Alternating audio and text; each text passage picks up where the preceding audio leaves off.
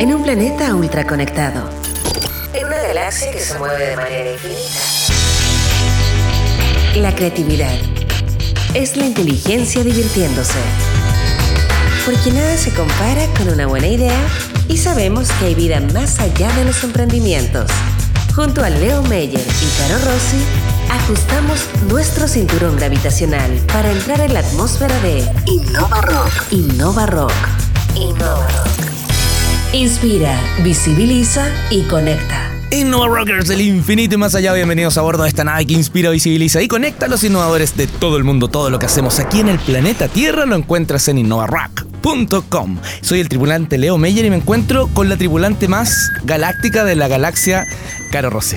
Hola Leo, buenos días, ¿cómo estás? Bien, ¿y tú? Oye, me encanta escucharte y me encanta poder comentarte a ti que el Woman Power crece y crece en la galaxia Innova Rock. Y por eso hoy aborda la nave una economista mujer ligada al mundo del Venture Capital para responder las preguntas esenciales que orbitan el planeta Tierra. Por ejemplo, ¿cómo está la relación entre inversionistas y startups? No solo en Chile, sino en el mundo. ¿Los dos mundos están de acuerdo qué es y qué no es innovación? ¿Cuál va a ser el impacto de la llegada de más inversionistas extranjeros aquí a los inversionistas locales que yo los encuentro un poquito lentos. Hoy en Navi Nova Rock buscaremos las respuestas junto a la economista y partner de Manutara Venture, Antonia Rojas, que se suma aquí a esta nave. Muchas gracias, Leo. Eh, yo soy ingeniera comercial con mención en administración. Nosotros sí estudiamos economía en, la carrera de Ingeniería Comercial de la Católica, pero eh, mi foco fue en administración de empresas y luego hice un máster en emprendimiento social en San Francisco. Eh, eso lo hiciste después, pero mientras estudiabas ya estaba el tema de emprendimiento, innovación, ¿estaban esas cosas o te encontraste con esta realidad después de egresar? Sí, eh, cuando estaba estudiando hice un emprendimiento con unos amigos de Eslovenia que fuimos parte de Startup Chile, así que tenía que, balancear el estudio y, y el emprendimiento. Se llamaba Osomi y era una plataforma educacional. No me digas que ahí conociste a Caro, ¿o no? ¿No se alcanzaron no a tomar? sabía, pero obvio que nos conoce, o sea, obvio que nos yo conocíamos. Me acuerdo, me acuerdo de haberte visto, tío, varias veces. Esta es la magia de estar... perdón, se volvía. Se puso a llorar Carolina de la emoción, ustedes dos, mira, juntas son dinamita, ya. Eh, volvemos, volvemos a la conversación que tiene que ver con eh, eh, el Venture Capital. ¿Cómo, ¿Cómo estamos? La verdad, ¿cuál es el análisis así frío, violento? ¿Estamos bien? ¿Estamos mal? Claro, por un lado me tiento preguntarte por Chile, pero creo que es inevitable preguntar cómo la estamos.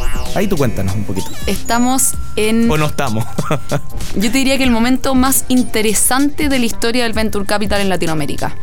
Es un momento que eh, personalmente me entusiasma mucho y mm, como comentaba antes, está habiendo mucho más dinamismo en la industria están inversionistas globales por primera vez mirando Latinoamérica.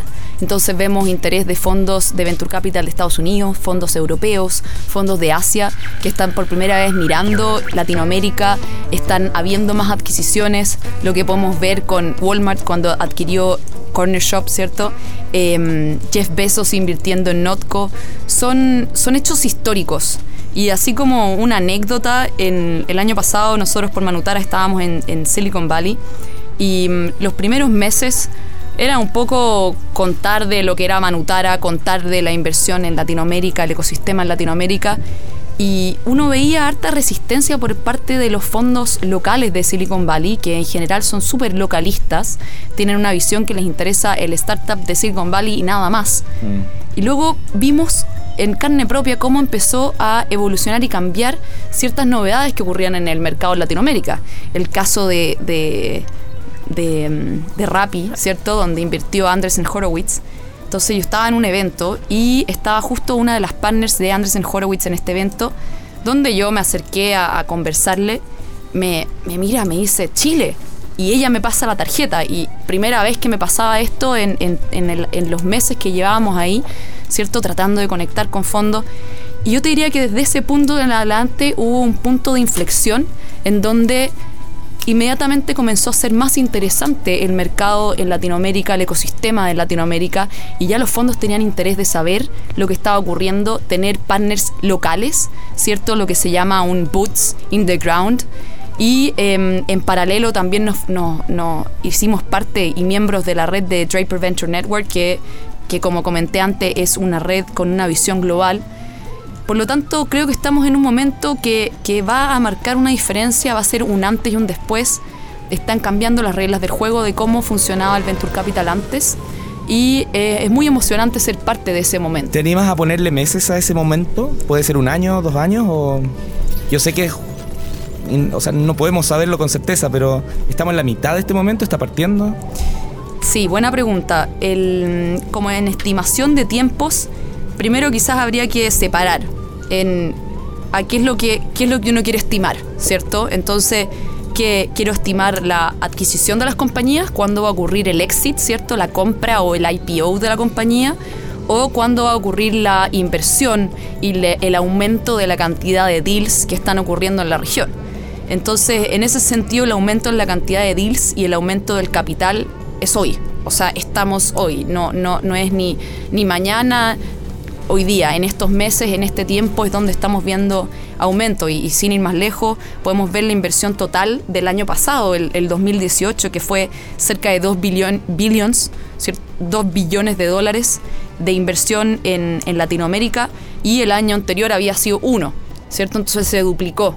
Ahora podemos ver el anuncio de SoftBank que comprometió 5 billones de dólares de inversión en Latinoamérica y que si uno analiza un poquito este número, Em, es, un número tremendo, o sea, es, la suma de las inversiones de los últimos cinco años en Latinoamérica en un solo fondo. Entonces, eso ya está ocurriendo, es hoy día. En cuanto a la adquisición de empresas, que es la segunda parte, yo creo que es algo que va a empezar a ocurrir en los próximos bueno, ya está empezando, ¿cierto? Vemos, hemos visto un par de casos, pero ya de una manera mucho más dinámica en los próximos tres años, donde compañías en Estados Unidos que han llegado a ciertas madurez, ¿cierto? Van a empezar a ver crecimiento en Latinoamérica y lo van a hacer a través de adquisiciones. Entonces eso es un momento muy interesante y es, este es el momento para invertir. Antonia, eh, de los países en América Latina más fuerte todavía en términos de Venture Capital e inversión son Brasil y México por el mercado. Brasil tenemos Nubank, por ejemplo, que ahora hace dos semanas anunciaron su, apertura en México. ¿Qué otros países? A nosotros nos resuena Colombia por Rappi y porque también SoftBank entró también para allá ahora. ¿Qué otros países de la región? ¿Dónde va, dónde va a explotar esto ahora? Sí, mira, eh, en términos de, hay que dividirlo nuevamente en dos cosas. Primero, en monto de inversión y por otro lado, en número de deals de inversión. ¿Cierto? Entonces, el, tercer país que sigue en Latinoamérica en número de deals de inversión es Chile. Y esto es, o sea, tenemos una posibilidad y una atómico, en verdad. Atómico es una oportunidad para posicionarnos como líderes tecnológicos en la región. Si uno lo ve en número de, monto de inversión, el, país que, el tercer país que está liderando este tema es Colombia y que está un poquito caracterizado por el caso de, de Rappi, que sin duda es, las inversiones es tremenda, ¿cierto? Un hit. Entonces, em, volviendo un poco a los países, creo que Chile, el hecho de que sea el tercer país de mayor cantidad de deals de inversión, es tremendo, eh, es una oportunidad y sin duda que tenemos que hacer estas empresas crecer. O sea, en la etapa inicial somos expertos y hemos tenido harto apoyo, ¿cierto?, del gobierno, Corfo, Startup Chile, eh, hartas aceleradoras tremendamente buenas, fondos de inversión en etapas tempranas, pero ya es necesario ayudar en la, en la siguiente ronda, ¿cierto? En la ya series A, series B, y tenemos que comenzar a movernos a ser líderes en esa área también. Estamos conversando con Antonia Rojas, ¿cierto? Antonia, una pregunta. Tú viviste harto tiempo en San Francisco, te tocó ver la escena de los startups que está pasando con el ecosistema eh, más potente, no sé cómo se diría, con un ecosistema ya a nivel consolidado. Número uno, eh, consolidado, eso, se me fue la, palabra. Em, ¿En qué están invirtiendo los fondos de inversión hoy día? Te pongo el ejemplo. Hace dos años escuchamos todo el rato fintech, fintech, fintech. Hoy día lo seguimos escuchando, sí, pero quizás hay otras cosas. ¿Qué se viene? ¿Dónde, está, dónde se está yendo la plata hoy? Buena pregunta. Em, quizás acá hay que verlo un poquito más por vertical de tecnología. Entonces, más que vertical de, industria, los fondos están invirtiendo en tecnologías que sean habilitantes para las distintas industrias. Entonces, la verdad es que en San Francisco hay mucha profundidad de mercado. Entonces, como tú dices, hace unos años FinTech era gigante, pero hay otras industrias que, se relacionan muchas veces con, la industria financiera que tienen que ver industrias de ciberseguridad, de data analytics, PropTech. O sea, hay una cantidad de hay una profundidad de mercado lo suficientemente grande para que hayan especializaciones y verticales en diferentes industrias y en diferentes verticales tecnológicas. Y así también los fondos entonces se especializan en ciertas verticales y cada vez se deben estar especializando más o, no. ¿Cómo funciona? Sí, efectivamente, así está ocurriendo y estamos viendo que ocurre en San Francisco, porque sin duda que hay una ventaja el hecho de especializarse en una industria donde el, mismo eh, partner del, fondo de inversión puede apoyar mucho más a la, a la empresa, así también como las mejores prácticas e inclusive los contactos creo que hay una limitación en esta, en esta especialización por vertical que tiene que ver con la quizás pérdida de oportunidades o el uno tiene que ser una persona demasiado visionaria como para poder decir, oye, esta industria va a permanecer en, el mundo por los próximos 20 años, ¿cierto? Entonces, nosotros somos agnósticos de industria y de vertical tecnológica y justamente porque primero hay una menor profundidad de mercado en Latinoamérica y también porque queremos ser parte del próximo Uber. Si es que nosotros hubiésemos definido con anterioridad el, esta vertical de industria, ¿cierto?, de transporte, quizás no hubiéramos podido eh, apalancar esa oportunidad o, quizás hubiesen habido otras como, como eh, Open Door, ¿cierto?, que, que habríamos perdido la oportunidad si no hubiéramos enfocado en una vertical. Una de, la, una de las críticas, y muy con una crítica que, que nosotros vemos y, yo personalmente soy crítica, así que eh, lo comparto, es que hay muchos fondos de inversión que no están liderados por emprendedores o por gente que haya sido parte de un emprendimiento, sino que son fondos de personas que en verdad nunca han estado en la calle haciendo un emprendimiento. Me gustaría ver tu visión sobre eso, que pasaste por un emprendimiento, estuviste en Startup Chile y tus socios son emprendedores, versus eh, otros fondos que ninguno nunca ha sido emprendedor. Así es, creo que hay una ventaja en el haber vivido el emprendimiento con anterioridad y lo podemos ver en carne propia, el, hecho de, saber a qué desafíos se está enfrentando el emprendedor, el, poder empatizar con las problemáticas y el poder asesorarlos mucho mejor en los diferentes pasos y en las diferentes etapas, ¿cierto? Y, sin duda que el, haber pasado por esa trayectoria es un aporte tremendo y es una ventaja y es una de las razones por la que los emprendedores nos están eligiendo el día de hoy frente a otros fondos de inversión. ¿Dónde se conectan con ellos? Em, hay diferentes instancias, están los eventos, ¿cierto?, de aceleradoras, eh, concursos de innovación y em, sin duda que la mayor conexión ocurre por referidos. Entonces el caso de los mismos emprendedores nuestros que refieren a un compañero del colegio, de la universidad. ¿Por qué ocurre esto? Porque principalmente uno tiene un tiempo limitado.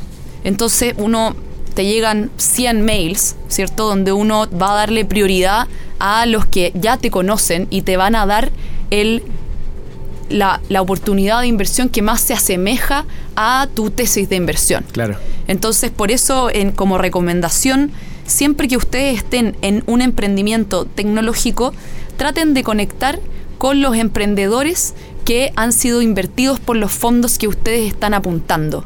Y eso es uno de los consejos que dábamos nosotros también en San Francisco y que uno lo puede ver en todas partes del mundo, porque sin duda que es la forma más eficiente de, apuntar a un fondo de Venture Capital y quizás conectar también con investiguen al inversionista antes de ir a, tener una reunión con ellos, que uno muchas veces em, se uno se da cuenta cuando llegan las emprendedoras que, eh, o emprendedores que em, saben y conocen cuáles son las tesis de inversión que uno está teniendo, saben los mercados en los que uno está y sin duda que es muy agradable y te hace el trabajo mucho más fácil. Muy buen consejo. El problema, Caro, tú corrígeme, es que justo hay algunos startups en industrias que no tienen fondos de inversión que estén preocupados de esas áreas, como por ejemplo las industrias creativas. Entiendo que no hay un fondo de inversión con buen foco ahí, los mismos medios de comunicación, por decir algunos, pero ya se irá a subsanar, ¿o no? Yo creo que sí. Está cambiando pasará. mucho la industria de los medios, así que Está pasará. cambiando, sin duda, está cambiando y, y quizás alineado con lo que estás diciendo, Leo. El, hay un rol bien relevante que em, van a- va a empezar a ver en mayor medida cada vez más. El, el hecho del corporate venture capital, que son empresas, en el caso de lo que tú mencionaste, de la industria de medios, por ejemplo, que están empezando a hacer inversiones directamente.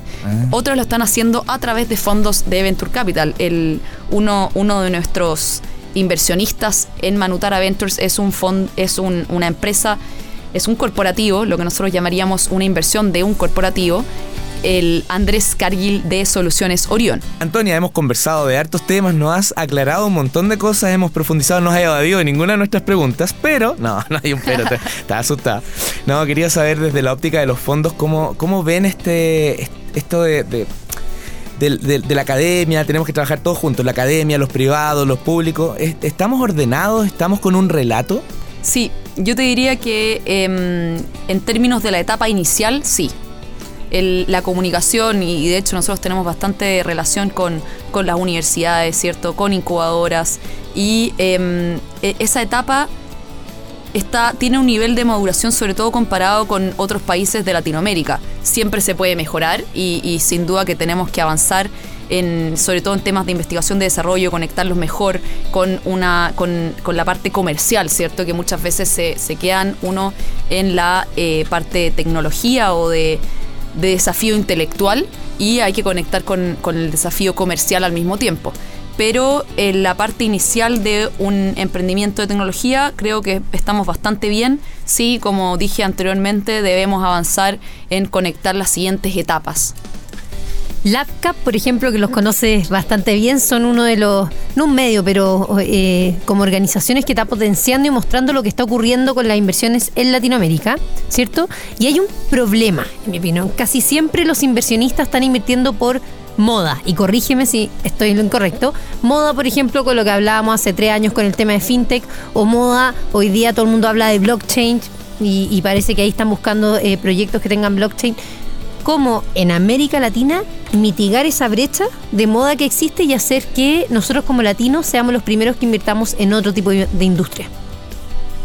Sin duda, o sea, hay una cosa, hay que separar entre un hype, ¿cierto? Que lo que sería una moda sin un fundamento o que quizás se basa en una transacción, de lo que sería una tendencia tecnológica. Perfecto. Entonces, en, en ese sentido, estoy totalmente de acuerdo con, con- con lo que tú dices de que el, debemos separarnos un poco de lo que es la inversión en moda, pero no debemos separarnos de lo que es la tendencia tecnológica. Hay tecnologías que están llegando para quedarse y ahí vemos verticales tecnológicas, como comentábamos antes, lo que sería la inteligencia artificial, por ejemplo, que son tecnologías que van a quedarse y que no necesariamente tienen que ver con una, una moda. Y, mm, y bueno, el tema de blockchain, ¿cierto? Ha sido bien controversial porque sin duda que eh, podemos ver el Bitcoin que fue súper especulativo, pero si uno ve más el fundamento de lo que está bajo blockchain en sí, la- la- el fundamento de la tecnología, es un fundamento que viene para quedarse también todavía no estamos en un ecosistema donde todos los actores del mercado pueden implementar blockchain y quizás yo te diría que esa es una de las principales razones por la que no ha despegado de la manera que se esperaba que despegara. Entonces necesitamos todavía bastantes años para la evolución del mercado y para que los agentes estén preparados para esa implementación, pero los fundamentos son de mayor transparencia, de mayor eh, eh, accountability, perdona, eh, trans- el- Em, ¿La transferencia? sí, pero no. No diré. No sé la palabra en español, pero claro, sería más o menos como transparencia. pero sin duda que son eh, son factores que necesitamos, que, que hoy día como se están haciendo las cosas y cómo lo está haciendo las industrias tradicionales no está siendo suficiente para lo que necesitamos en el futuro y tecnologías como blockchain van a solucionar eso, creo que no hoy. Trazabilidad también se podría ocupar. Trazabilidad, esa era la trazabilidad. palabra que estaba buscando. Trazabilidad. Sí, perfecto. Palabra que por cierto me encanta. Porque cuenta un relato, cuenta la historia. Oye, ¿cuál va a ser eh, la gran noticia que tú crees que va a ocurrir en los próximos ocho meses en Chile en torno a tu industria? ¿Cuál te gustaría? Pero juguemos, total. nada- Eso, ¿cuál te gustaría? Tranquila. Una gran inversión de SoftBank en una empresa chilena. Mira, ¿eh? ¿Se la perdió Chile porque no llegaron acá? No, no todavía. Esperamos, Ah. esperamos tener novedades ¿Puede ser? pronto. Mira. ya, dejémoslo ahí entonces, si no te van a castigar, no, no se puede decir. Antonio Rojas, No, no, no, no hay Ah. ninguna información in- de, de confidencial, no, no lo sé, es algo que me gustaría y que creo que es necesario para el desarrollo del ecosistema nacional. Sobre todo ten- teniendo, estando tercer lugar el número de deals en Latinoamérica Chile. Exacto, y el nivel, Chile tiene bastantes ventajas frente a otros países en la región y, tienen que ver con la estabilidad, ¿cierto? Es un país tremendamente estable políticamente, económicamente y eh, cuando se compara con otros países de la región. Entonces tenemos una gran cantidad de tratados de libre comercio. Entonces creo que estamos súper bien posicionados para ser este siguiente foco de inversión de SoftBank. Antonia, estábamos hablando y conversamos un poco sobre eh, la relación que tienen estos fondos de inversión internacionales muy grandes como SoftBank con ciertos países. En el caso de SoftBank, eh, un fondo japonés y eh, tú me habías comentado, y, y explícanos acá cuál es, hay un fondo chino también bien grande que está invirtiendo en distintas partes del mundo. ¿Tú crees que hoy día el cómo están funcionando los fondos de inversión, qué startup compran, qué startup invierte, con quiénes se relacionan, tienen una característica geopolítica también? Sin duda que hay un factor eh, geopolítico en las inversiones de, Venture Capital que ocurren en las diferentes regiones. Y em, si tú lo piensas, el, el Venture Capital al final invierte en una empresa que esa empresa es parte de la economía local, ¿cierto? Entonces, el, el hecho de que haya un, más inversión en un país es algo que un país siempre va a querer. Entonces uno va a tratar de traer inversionistas de otras partes del mundo. En el caso de los inversionistas chinos, ellos están también empezando a considerar otras oportunidades y otras regiones de inversión en, lo que sería, por ejemplo, el caso de, Tencent, que está invirtiendo en Latinoamérica y está invirtiendo en, en varios países y regiones. Entonces, sin duda que hay un factor geopolítico y hay un factor que eh, influye, al final se mezcla directamente la economía con el, querer traer ciertos inversionistas a un país. Un tema que también lo has conversado, pero que a veces no se entiende eh, mucho es de dónde salen a levantar fondos los fondos de inversión. ¿De dónde sacan su plata? ¿De otro fondo de inversión o de empresas o de dónde? Sí, hay diversos eh, fuentes de, de capital que uno busca como un fondo de inversión. Existen entidades internacionales como sería el, el- Banco Interamericano de Desarrollo, ¿cierto? El BID, eh, inversionistas institucionales como serían la FP, em, en inversionistas privados que serían Family Office, inversionistas corporativos que serían corporaciones invirtiendo en fondos de capital y y esto también hace referencia a una maduración de la industria. Entonces, los primeros fondos de, Venture Capital del país se financiaron principalmente por Family Office y inversionistas privados que tenían cierto capital que querían comenzar a invertir en fondos de inversión. Y hemos visto cómo ha ido madurando la industria donde cada vez más actores se han ido incorporando a esta inversión de Venture Capital y se alinea también con la madurez del, del ecosistema en sí, mayor dinamismo, mayores oportunidades de generar liquidez y eh, también estratégicamente en el caso de corporativos que están buscando aprender más sobre ciertas industrias o entender lo que está pasando en, en- el, en el nivel de innovación y de mayor dinamismo. Entonces el, está, se está ampliando el espectro de inversionistas que están buscando invertir en fondos de inversión. ¿Falta o sobre información sobre eh, los startups donde uno hoy día puede invertir? Em, ¿Hay trazabilidad de esa información? ¿Hay data que es coherente, que es correcta? ¿O, o todavía nos falta tener una industria madura en Latinoamérica sobre la información de los startups donde podemos invertir y poner la plata?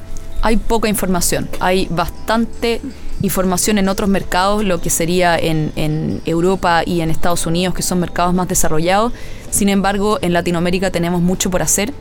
El- hay ciertas bases de información que están avanzando bastante en este tema y lo que podemos ver en, en Lavka, Lavka está tratando de hacer un, un muy buen trabajo en Como un recolectar directorio también. Exacto, de recolectar información de lo que está ocurriendo. Hay fuentes de información internacionales como sería PitchBook Pero, pero sin duda, cuando uno ve PitchBook y buscas diferentes deals y transacciones, Latinoamérica está poco representado. Y ellos están haciendo cosas para eh, poder aumentar esta representación. Se están contactando directamente con los fondos de inversión, se están contactando directamente con los startups, pero falta mucho por hacer y, creo que esto es uno de, de los aspectos donde más tenemos que avanzar sobre todo en las etapas más tempranas, donde existe muy poca información. ¿Podrían ahí los medios de comunicación de nicho jugar un rol fundamental en, en general esa trazabilidad, levantar esa información? Sin duda que no necesariamente. O sea, ayudaría de todas maneras, siempre que la información sea fidedigna y sepan de lo que están hablando, ¿cierto? Porque al final el, la tergiversación de la información es algo que, que ocurre y acá estamos hablando de tecnologías bastante avanzadas y elaboradas y que eh, depende, todo depende del nivel de detalle de la información, ¿cierto? Si es que es un nivel de detalle muy a grandes rasgos, tipo el fondo que invirtió y el monto de inversión, no hay ningún problema. Pero, pero así como un nivel de, detalle mayor, lo que sería PitchBook, me parece difícil por el nivel de expertise que realmente sea algo que, que logre ser bien relevante para nuestra toma de decisiones. Antonio Rojas, muchas gracias por habernos acompañado hoy aquí en Innova Rock. La creatividad la inteligencia divirtiéndose. En un planeta ultra conectado, en una galaxia que se mueve de manera infinita, nada se compara con una buena idea. Porque sabemos que hay vida más allá de los emprendimientos. Esto fue Innova Rock. Con tu Leo Meyer y Caro Rossi. El programa que inspira, visibiliza y conecta.